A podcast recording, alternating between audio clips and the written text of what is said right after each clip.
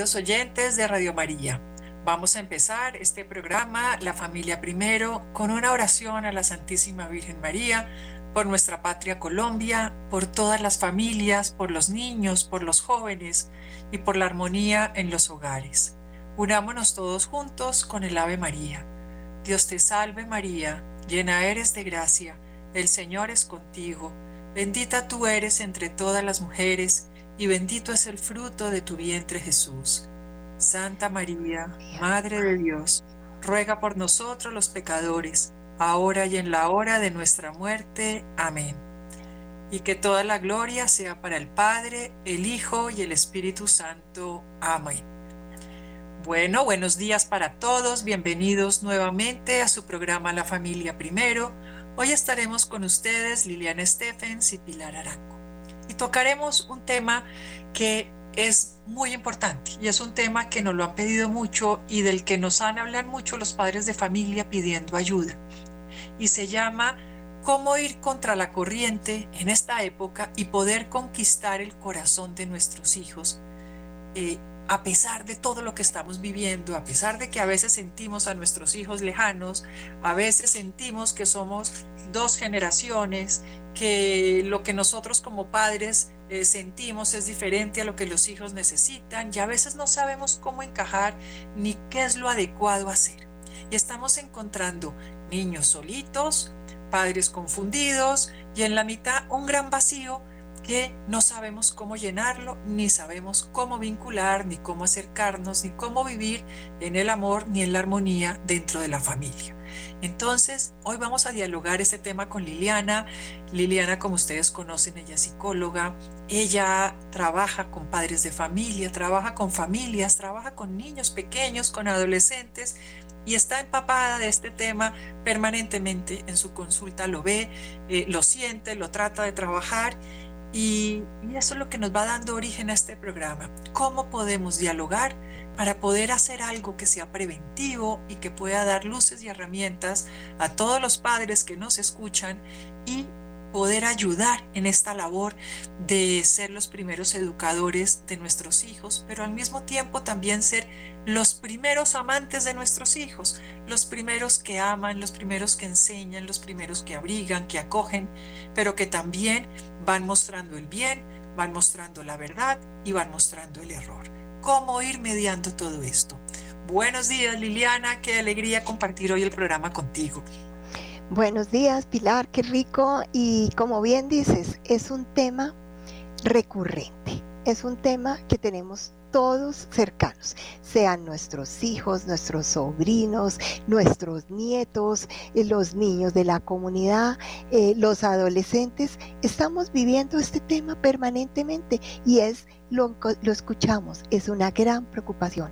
¿Cómo formar niños? ¿Cómo llegar al corazón de ellos? Y cómo no verlos alejados. Los papás sufren se preocupan y una, una tema que siempre nos dicen es, pero ¿qué hacemos? ¿Qué hacemos?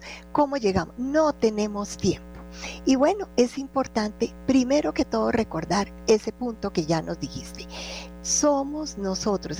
Aquí en Radio María somos comunidad de creyentes, tenemos fe, tenemos el camino de Dios. Y lo primero que tenemos que recordar es que somos los instrumentos elegidos por Dios para guiar el corazón de nuestros hijos y llenarlos del amor de Dios.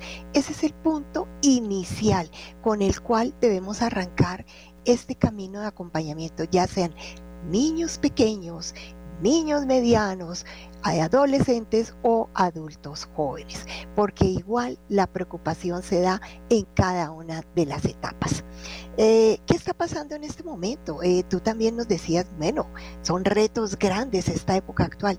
Sí, nos vemos enfrentados a grandes cambios en todas las áreas en las que nos relacionamos, pero principalmente en la familia. Ahí arranca porque ni siquiera en el hogar estamos teniendo el refugio ideal, el refugio de amor, el refugio de, de acogida, de consuelo, de escucha, de manejar los éxitos o manejar también las dificultades. Entonces tenemos temores, hay competencia, inclusive hoy vemos competencia en los niños casi que desde el preescolar, vemos competencias eh, académicas, vemos, tenemos competencias laborales, tenemos temores y dificultades en la salud, tenemos incertidumbres económicas, tenemos distanciamiento de nuestros seres queridos y todo eso que está generando que vivimos acelerados. La frase típica es que no tenemos tiempo.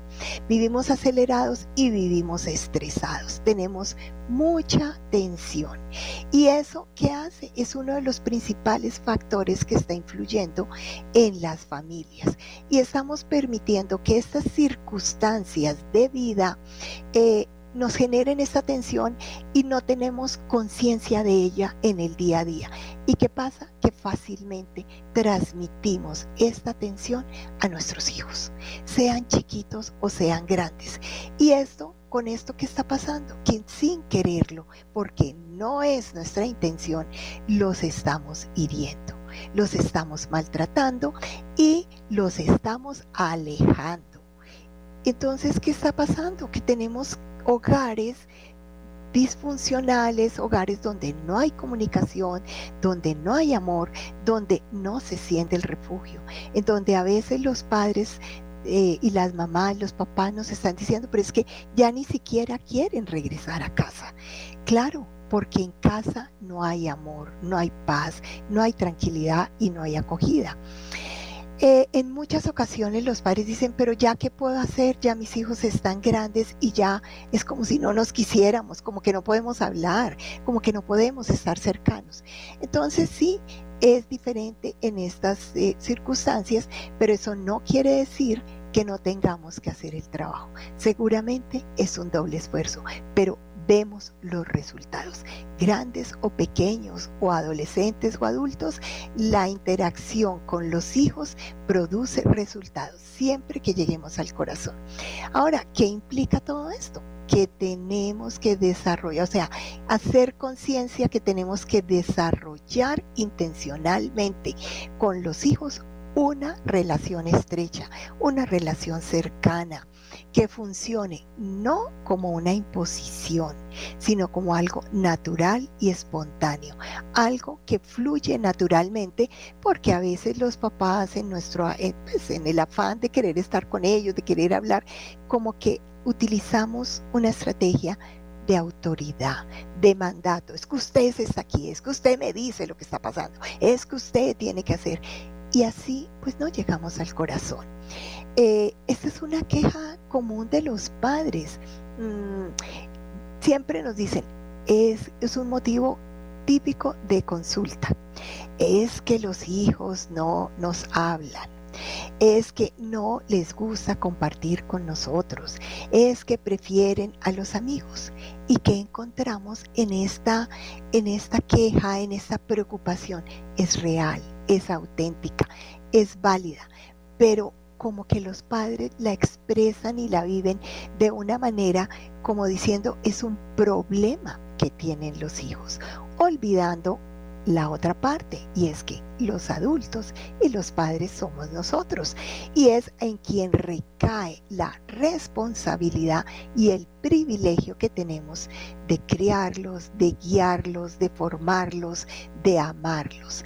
Y cuando lo vemos de esta otra manera, podemos expresar y empezar a trabajar diferente.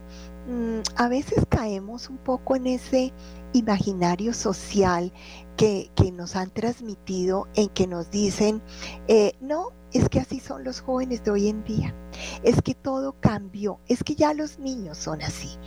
Pero tengamos en cuenta que esto no es cierto. Así no es que funciona.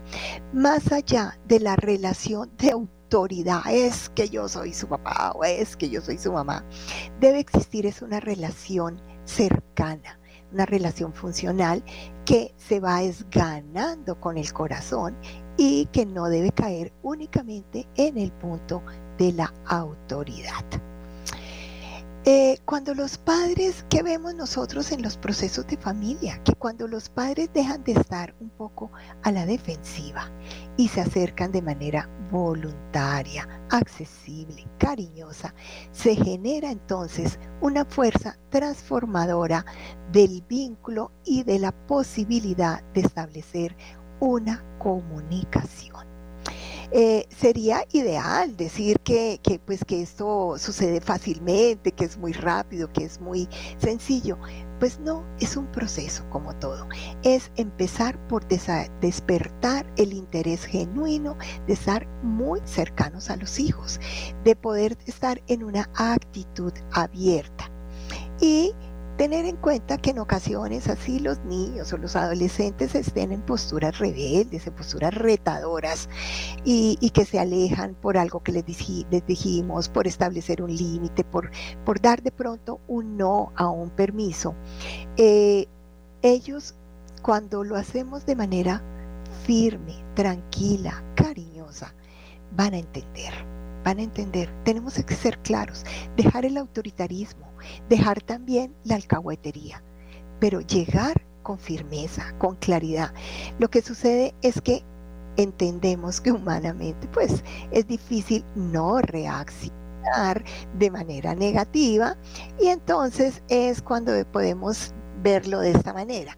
Podemos sufrir un poquito como de, de esa ceguera espiritual, de no entender que ok, así me, me moleste, me dé rabia, me haga sufrir, debo de mirar a mi hijo con otros ojos, de mirarlo a los ojos, de mirar su cara, de entender qué está pasando y llegar a, a acercarnos a esa relación emocional.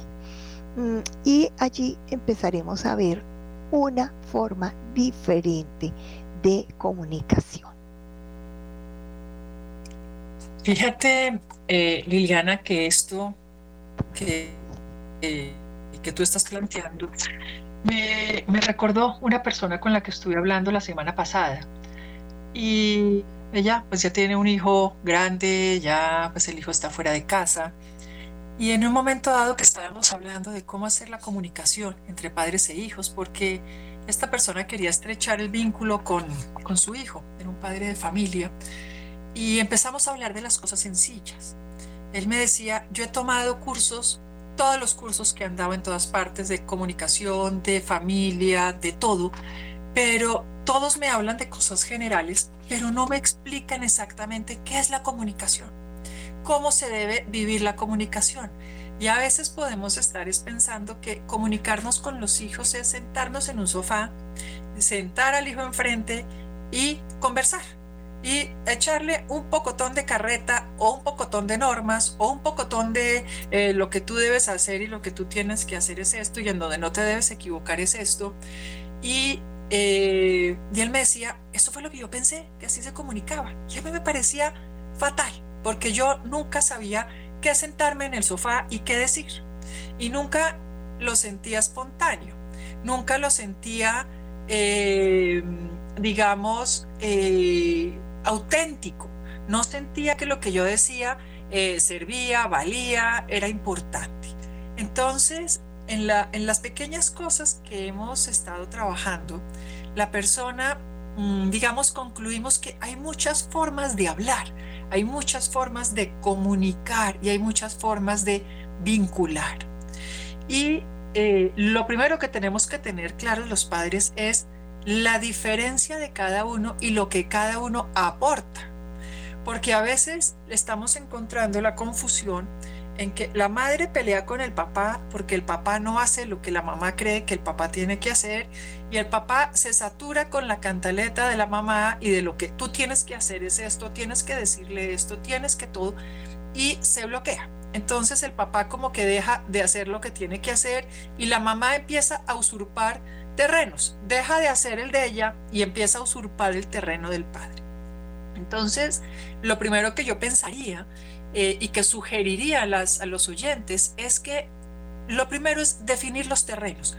¿Cuál es mi terreno como madre? ¿Cuál es el terreno como padre? Habrá cosas que yo le puedo sugerir a mi marido, mira, de pronto puedes hacer una comunicación así, de pronto te puedes acercar así, de pronto el tono, de pronto la forma, de pronto, mira, mm, estás mucho tiempo en el celular y este muchacho está en su cuarto y no hemos hablado con él, o ¿por qué no te acercas y le preguntas cómo está? Puede que la mamá haga como sugerencias, pero que no se vuelvan mandatos, porque cuando la madre se desespera y no ve que el padre actúa, se le vuelven mandatos las cosas que ella percibe y deja de hacer lo que ella debe hacer para poder acercar y comunicar bien con el hijo. Entonces lo primero es reconocer que el padre y la madre son diferentes, pero son complementarios. Y que de la forma como vinculen el padre y la madre, es que el hijo va a encontrar un hogar, un nido, un sitio seguro para también acercarse. Porque si cada vez que el hijo se acerca, están los papás en el rifirrafe, en la discutidera, en el yo te dije, no te dije, es que tú, es que ya, es que eso es el disparador para que el hijo se vaya más rápido y no quiera ni acercarse a conversar, ni confíe en lo que sus padres van a decir, porque los ve como dos peleones y van perdiendo como autoridad. Entonces, la armonía entre la pareja, el tener los terrenos claros, el, el entender que aporta el hombre, el entender que aporta la mujer, el entender que la mujer se va con, con un amor de misericordia y de abrazo, de cariño, la mujer cultiva el corazón, pero el hombre cultiva eh, la cabeza, cultiva la justicia, cultiva eh, el retarse para la vida, cultiva otras cosas diferentes. Y a veces por estar peleando en los terrenos y por estar usurpando terrenos, se pierden esta maravilla de oportunidades que cada cual puede entregar. Entonces, dentro de las cosas que, que me encontré, Liliana, me llegó a mis manos un libro que me pareció simpaticísimo, que se llama 52 cosas que un niño necesita de la mamá y 52 cosas que un niño necesita del papá. Y uno podría morirse la risa porque estos como, son como índices.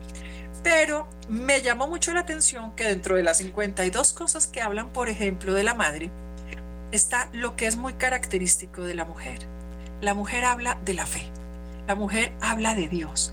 La mujer enseña la fe. Pero ¿cómo la debe enseñar? No es con cantaleta, no es con pelea, no es con obligación, no es con imposición, sino con ejemplo. Y entonces una de las, de las cosas que decía es, ora en el secreto, pero con la puerta abierta.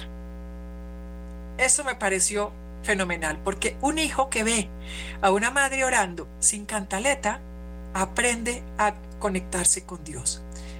Un, un, un hablar de Dios, pero porque a mí me fascina y yo estoy mostrándote por qué Dios es tan fascinante para mí, es distinto a meter a Dios como norma. Es, es distinto a meter a Dios como imposición.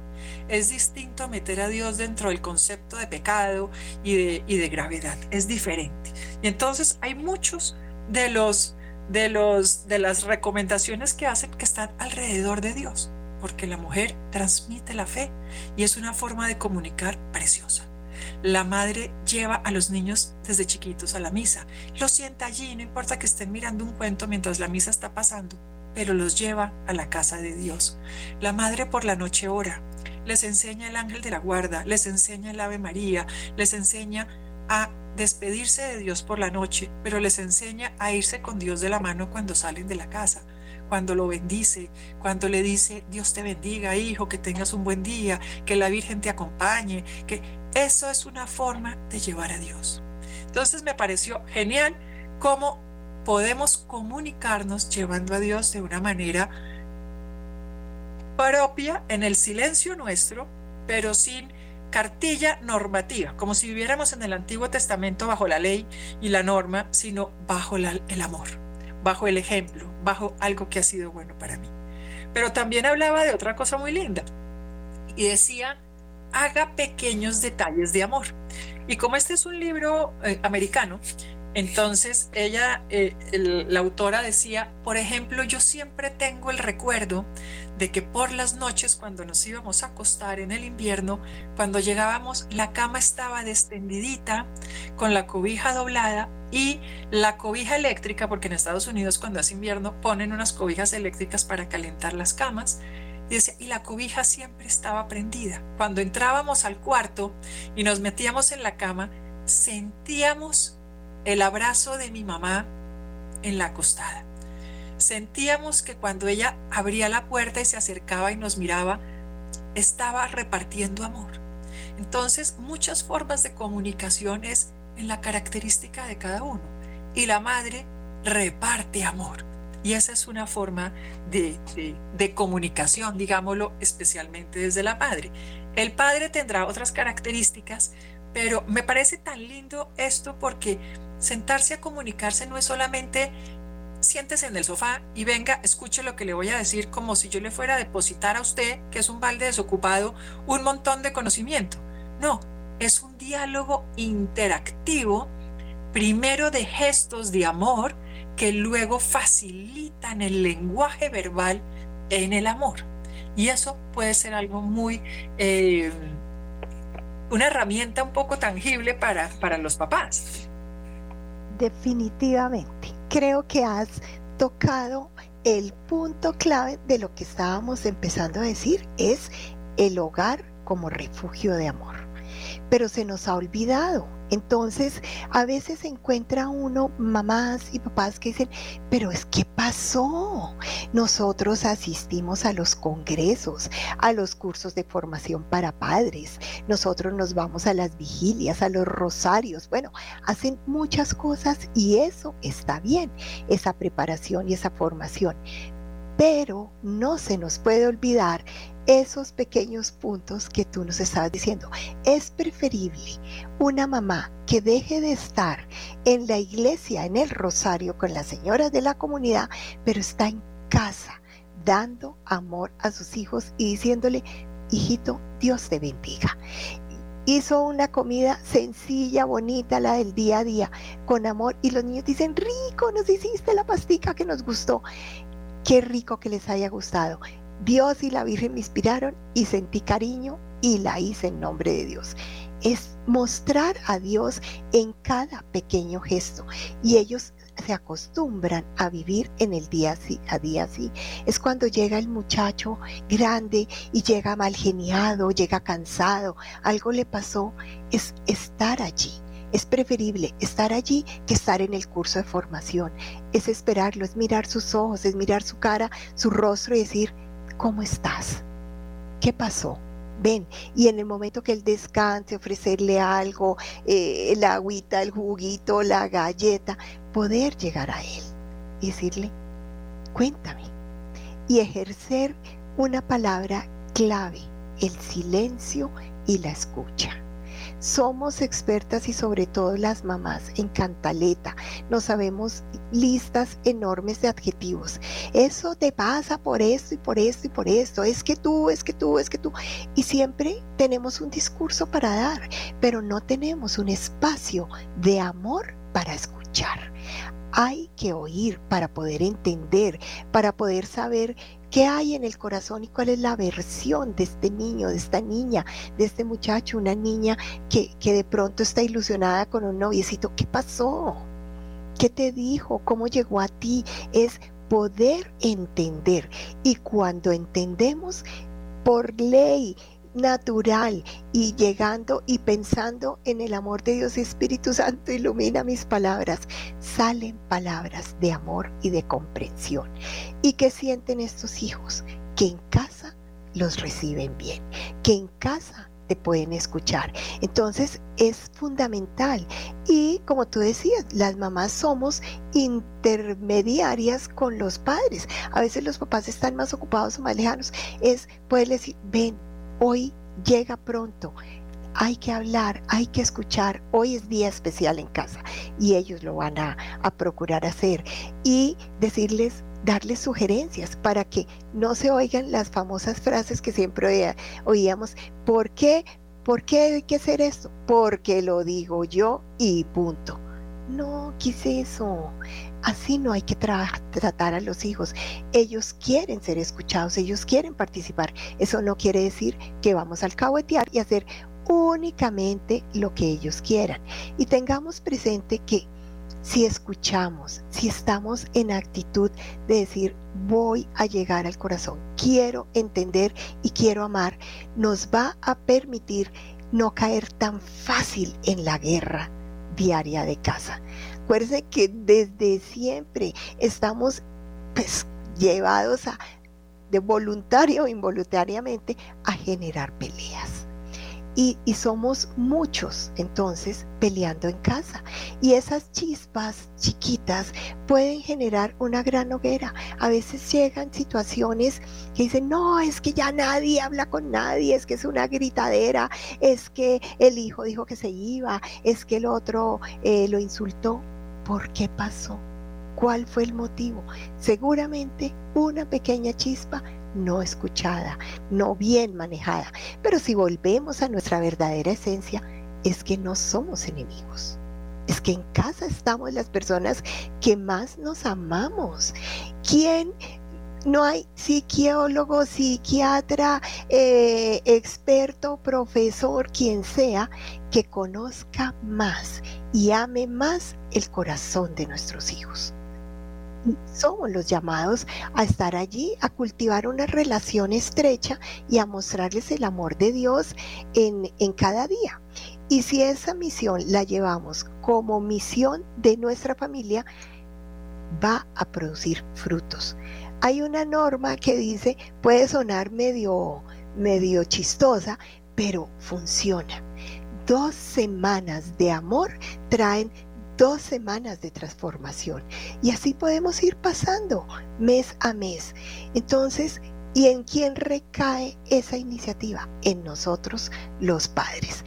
El ideal de los padres no es ser ni la mamá perfecta ni el papá perfecto. Tenemos que tener en cuenta también esto y es que muchas veces nos equivocamos o nos hemos equivocado antes y ya los hijos cuando vamos a hablar o vamos a hacer algo, lo único que nos dicen, ay, ya empezaste tú con tus temas. Bueno, pues volvamos a ellos, digámosle sí, tienes razón, me equivoqué, me equivoqué y viene otra parte hermosa de la comunicación, no solamente escuchar, decir pocas palabras con prudencia, sino empezar al perdón. Vamos a ver qué más nos cuenta Pilar en, este tema de cómo comunicarnos.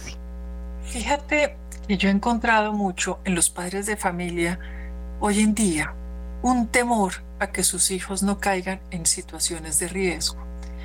Y la crianza se nos ha convertido en una protección extrema para evitar que no pasen cosas serias.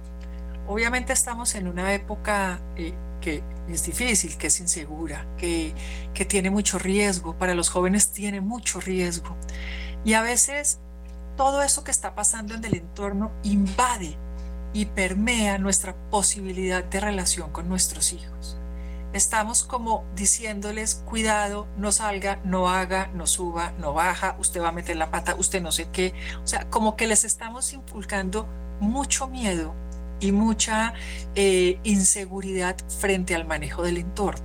Obviamente hay que prevenir, hay que ensayar, enseñar, hay que eh, cultivar, hay que eh, prever situaciones, porque no es, no es lanzar los hijos, vaya, metas en problemas y mire cómo lo resuelve, sino enseñar e ir mostrando las situaciones de riesgo, pero no como de una manera determinante de que es que yo no confío en usted y como usted lo va a hacer mal, pues entonces yo de una vez se lo digo, sino írselo mostrando desde una forma eh, pedagógica y que vaya llevando a que la persona pueda cuestionarse. Cuando queremos hablar de castidad, cuando queremos hablar de noviazgo, cuando queremos hablar de eh, relaciones prematrimoniales, cuando queremos hablar de muchas cosas, a veces siempre lo hablamos desde el fatalismo es que como fulano metió las patas, usted también las va a meter, entonces hágame el favor y usted... No, hay es que enseñar a mirar la belleza, no de, de lo contrario del error. O sea, vamos a hablar de la belleza de la castidad, de la belleza de la espera, de la belleza de lo que es un noviazgo, de la belleza de lo que es una conexión de amistad primero en un noviazgo. O sea, hablemos de la belleza, porque a veces nos vamos desde lo fatalista. Y cuando nos vamos desde lo fatalista, los hijos cierran las orejas. Ay, mamá, ya vienes tú con tu cantaleta, con tu cuento, con tú todo, tú todo ves peligro en todas partes. Entonces se cierra una posibilidad de enseñanza, de acompañamiento, de guía, de mostrar todas las cosas. Este fin de semana, por ejemplo, hubo un encuentro muy lindo para jóvenes y vino un conferencista que es Joaquín Deirala y les hablaba del noviazgo. Él se ha dedicado al noviazgo, tiene una página en Instagram preciosa y se dedicó a enseñarles el noviazgo para los jóvenes, para poner un ejemplo. Y, eh, y fueron muchos jóvenes. El noviazgo es un tema que los jóvenes no saben qué es eso, porque ahora los noviazgos son como matrimonios sin sacramento. Todos viven de todo, todos hacen de todo, no conocen las etapas del noviazgo, no saben un noviazgo para qué sirven, no saben por qué al principio tenemos que ser amigos, no se saben muchas cosas. Y él empezó a desglosarles poco a poco, de una manera tan pedagógica, cómo ir haciendo de tu corazón y de tu cuerpo una casa segura. Y empezó a mostrarles un montón de cosas que los jóvenes eran como si les acabara de mostrar la fascinación más impresionante. Decía, yo no sabía esto, yo no entendía esto. Yo ahora entendí por qué tuve un mal noviazgo. Ahora entendí por qué esta niña que pasó por mi vida mm, me dejó tan herido. Ahora entendí por qué yo también herí. Ahora entendí qué me está faltando para crecer.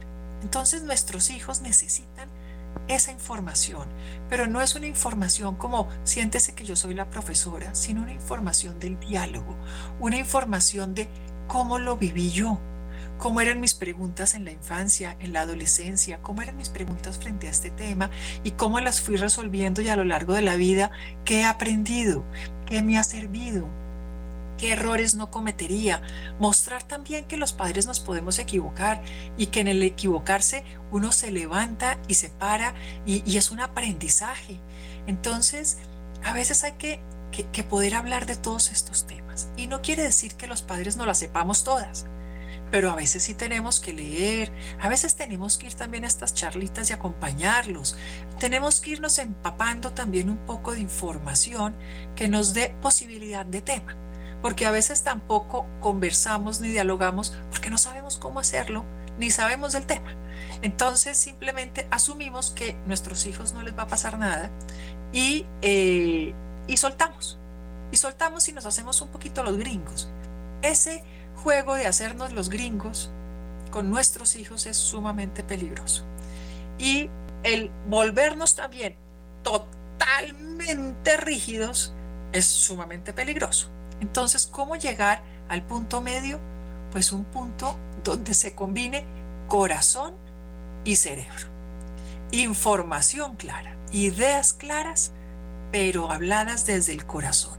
Ideas que en mí se han hecho carne ideas que en mí han sido algo bueno y que yo puedo decirle al hijo, mira, te voy a mostrar este camino porque para mí fue bueno, porque es un camino que se muestra de esta manera y te va a proteger de esto, esto y esto. Y uno enseña. Ya en la libertad de los hijos de Dios, el hijo tomará las decisiones y asumirá las consecuencias, pero pero sí tenemos que movernos en un terreno que incluya cabeza y corazón y que tenga ideas claras y que tenga ideas ordenadas y que tenga ideas lógicas y que tenga sentido común. No solamente un montón de, de, creencias desde el miedo, que eso no forma, sino que nos aleja a los muchachos de la posibilidad de una formación y de un aprendizaje. Fíjate un tema que, sale ahí muy claro de lo que nos estás contando, Pilar, y es nosotros como padres sí debemos de sacar los espacios nuestros de formación.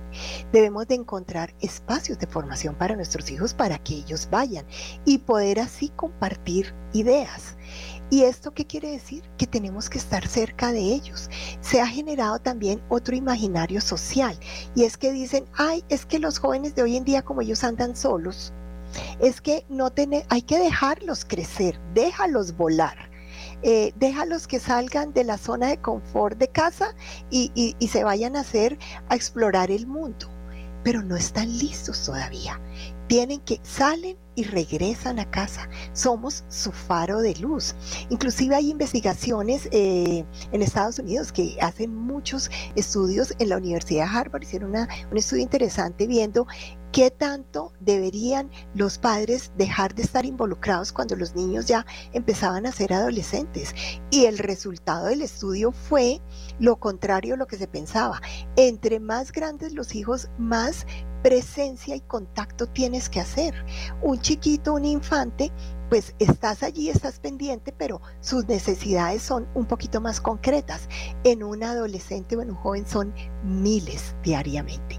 Entonces hay que acompañar el proceso, no hay que dejarlo solos y se deben de organizar contextos donde podamos estar con ellos tenemos que volverlos, eh, volvernos expertos, eh, ya que hablábamos de la comunicación, sí, en el silencio, amable, en la escucha, pero también en saber hacer preguntas el cómo estás, en cómo te fue, quiénes estaban, cómo llegaron, cómo te sentiste, qué encontraste, qué aprendiste. Son preguntas que poco a poco ellos van empezando a abrir su corazón y a contar y decir, ve, fíjate que yo no me había dado cuenta. Oye, ¿viste? Todos estuvieron contentos o hubo niños que no se sintieron, no los viste felices.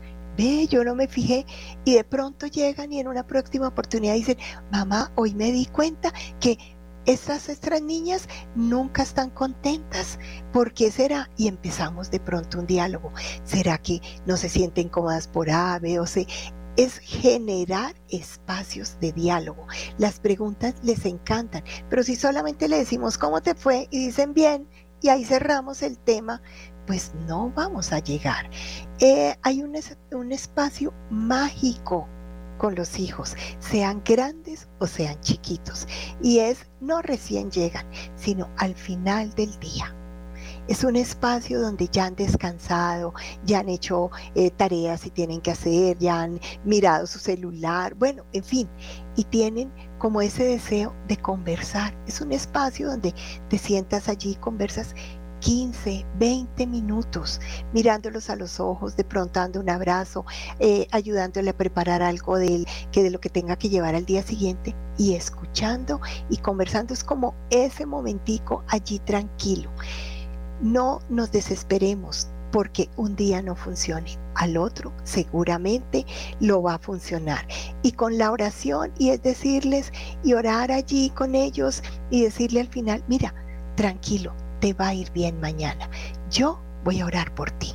Ay, mamá, yo ahora no tengo tiempo de oración. Listo, yo lo voy a hacer por ti. Dime, ¿a qué hora es tu examen? Yo voy a estar pendiente. Dime, ¿a qué hora tienes la reunión?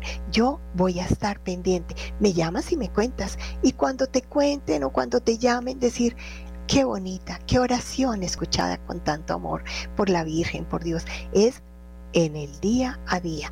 Y es también si algo pasó, si algo salió mal, tranquilo, la próxima va a salir bien. Miremos qué pasó, volvamos a trabajarlo pero es llevarles esa sensación de que allí se pueden solucionar los problemas. Allí se cuentan los éxitos y allí se cuentan las dificultades.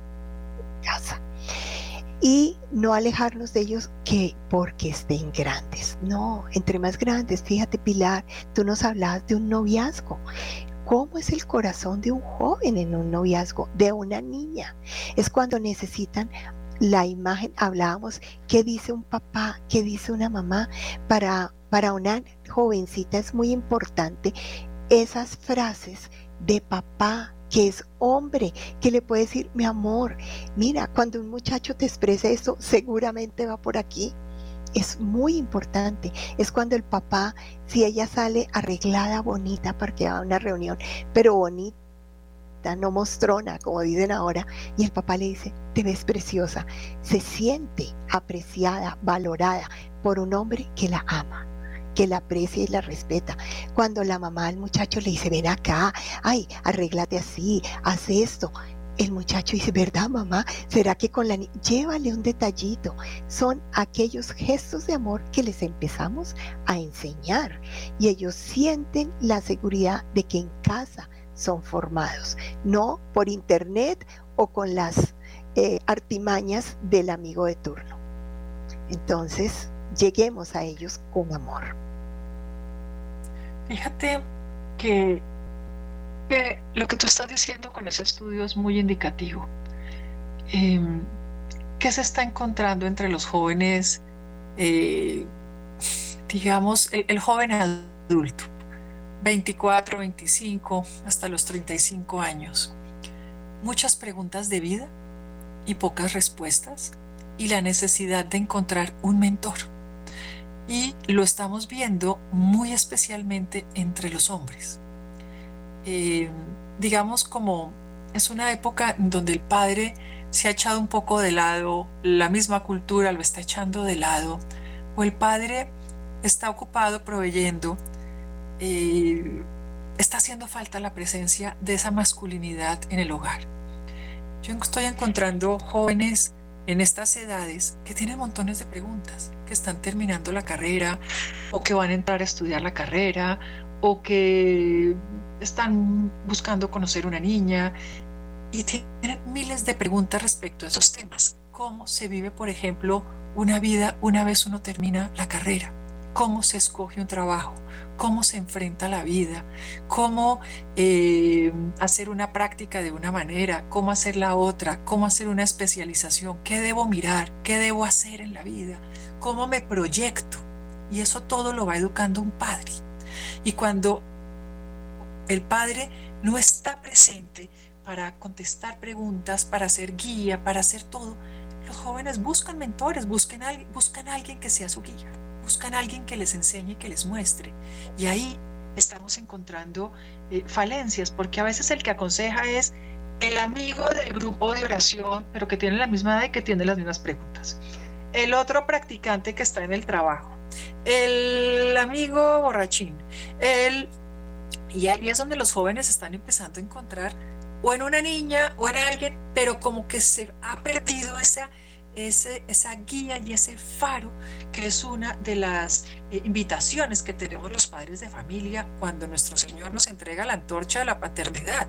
Sean formadores y formadores no solamente enseñarles a comer bien en la mesa, a tener modales, a, no, es formen el corazón para la vida, pero formen también la cabeza con cosas claras.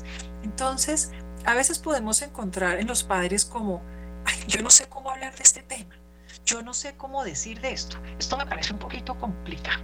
Entonces, si el hijo permite también, hay que ir, hay que ir mirando en la posibilidad de, de, lo que el hijo vaya entrando, pero el arte de entablar una comunicación es en la forma como se va golpeando en la puerta. Si yo entro, si un muchacho, el hijo me llega, está saliendo con una niña y me llega a la casa con la niña para que presentármela, y yo cuando ya el muchacho lleva a la niña a la casa le digo, uy, qué niña más fea, uy, no, usted siempre se consigue las más feas que encuentra entre el, en, el, en la calle, usted puede conseguirse algo mejor. Eso cerró el diálogo de la comunicación para toda la vida en lo que tiene que ver un noviazgo. Entonces, es diferente si, si yo entro, cuando no tengo tema para hablar, entro con preguntas. ¿Qué niña? ¿Cómo la conociste? ¿Qué te gustó de ella? ¿Qué te parece interesante? Eh, ¿Qué te gusta de ella? No sé, preguntas. Hagan preguntas, pero no preguntas que lleven tonito, que lleven respuestica implícita, sino preguntas que busquen ampliar y qué vio mi hijo ahí, porque eso también nos ayuda a entender en qué nivel está mi hijo cómo está tomando las decisiones, cómo está buscando una niña, cómo está buscando un muchacho, cómo se está relacionando, dónde los está conociendo. Me da más información de dónde está mi hijo parado y de dónde puedo yo entrar con un acompañamiento adecuado para el momento adecuado. Lo mismo cuando van a estudiar una carrera. ¿Qué has pensado? ¿Qué dice tu corazón? De lo que has visto, ¿qué te suena? ¿Cómo te sientes más hábil en esto, en lo otro? ¿Te gustaría una orientación ¿Qué nos dice esta orientación? ¿Tú cómo ¿cómo te sientes con estas respuestas? Hagan preguntas. A veces las preguntas de la vida se contestan con preguntas. Y eso los va llevando a dialogar, a conectar, a, a entrar en ellos mismos y encontrar respuestas. Pero a veces nos está pasando a los padres que como no sabemos del tema, pues nos quedamos callados, no decimos ni pío y dejamos ahí como, como, como que nos hacemos como el avestruz, metemos la cabeza entre el hueco y si la metemos entre el hueco nada va a pasar. Y no, así pasa. Entonces, saquémonos a dar un pasito, pero entremos golpeando suave, dulce, pero claros. Y entonces podemos guiar de una mejor manera. Tal cual. Eh, es ese poder, el estar cerca nos da las señales. Eh, hay un tip. Familia que esté en guerra, que todos o no se hablen, no se griten, no se peleen, no se critiquen permanentemente, hay que trabajar ese acercamiento, ese corazón, ese volver a tener la paz. O familias en que nada pasa y cada cual está en su mundo en su tablet, en su computador, en su celular y no pasa nada. Ahí también tenemos que trabajar porque estamos con el corazón frío, alejados.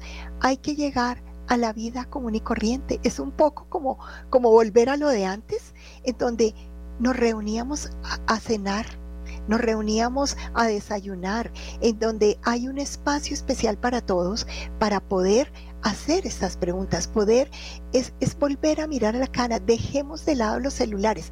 A veces hay familias donde entonces se vuelve norma, como decíamos antes, y todo el mundo me deja el celular aquí en esta mesa. No, si estamos hablando contentos, si estamos comiendo algo que a todos nos gusta, compartiendo así sea un heladito, no tienen, eh, de, voltean el celular, es como, es como una reacción natural y no están pendientes de eso. Y se va gestando una forma de estar cercanos unos a otros. Es imposible que nosotros podamos llegar a nuestros hijos, entenderlos y saber en qué están si no estamos cerca de ellos si a pesar de que estemos en casa no los estamos mirando a los ojos o estamos siempre tan ocupados y tan tensos que allí no hay espacio para nada más. Y una costumbre bonita es al final del día en esos espacios mágicos que decíamos antes es, bueno, ¿cómo estás? ¿Cómo acabas tu día? ¿Estamos en paz? ¿Estás bien? ¿Cómo te sientes? Y es ese cerrar el día y decir, ok, o de, de pronto llega alguna noche en que nos dicen, no, no estoy bien.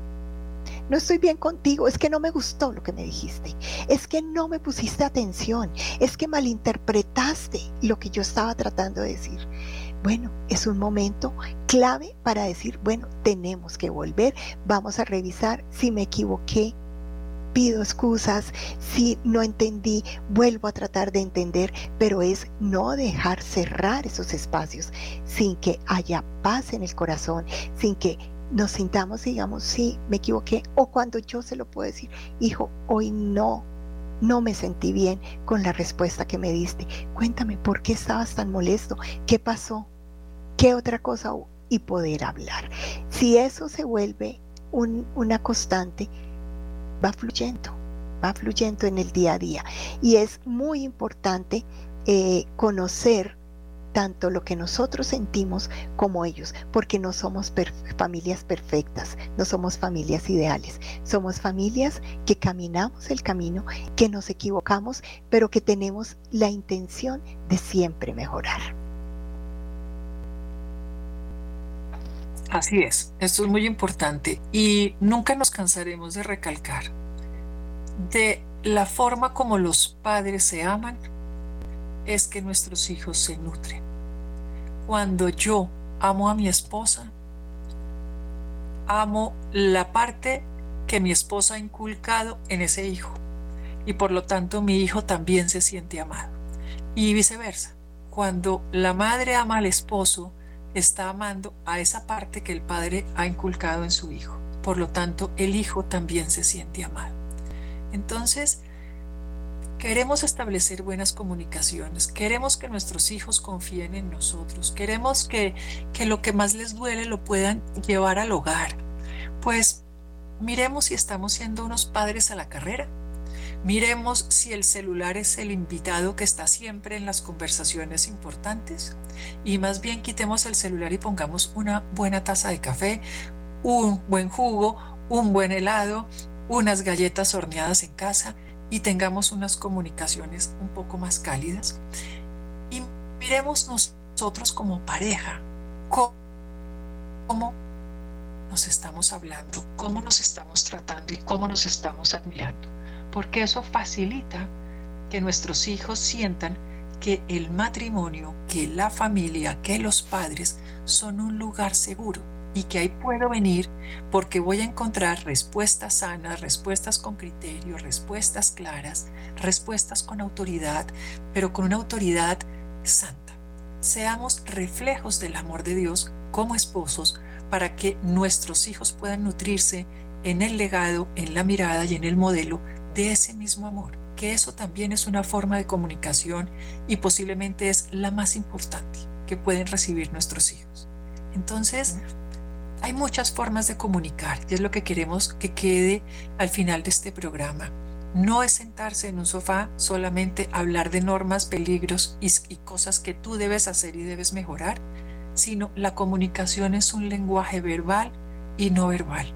Es una comunicación en el amor, en la misericordia, en la justicia, pero también en la autoridad clara.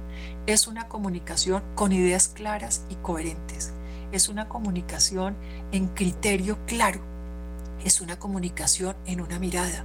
Es una comunicación en el sentido del humor que yo llevo al hogar, en la mirada dulce, en la palabra clara, en el salir un poco de mí mismo y poderme poner los zapatos del otro.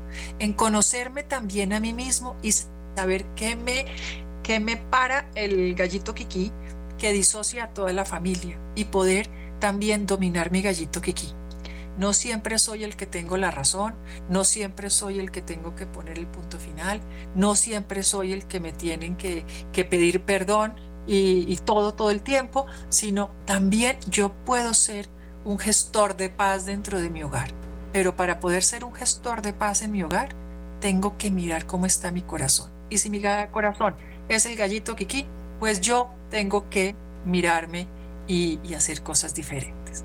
Entonces, todos podemos comunicar y comunicarnos de maneras diferentes y nunca olvidarnos que la comunicación es un manantial que viene de Dios de cómo está mi comunicación con Dios es que yo puedo comunicarme conmigo mismo, con mi pareja y con los demás. Empecemos a mirar nuestro propio corazón. Muy bien, queridos amigos, los esperamos en dos semanas. Recuerden, amor y perdón nos fortalecen, no nos hacen débiles y lleguemos al corazón de nuestros hijos. Si se vale, si se puede. Los esperamos nuevamente en su programa La Familia Primero.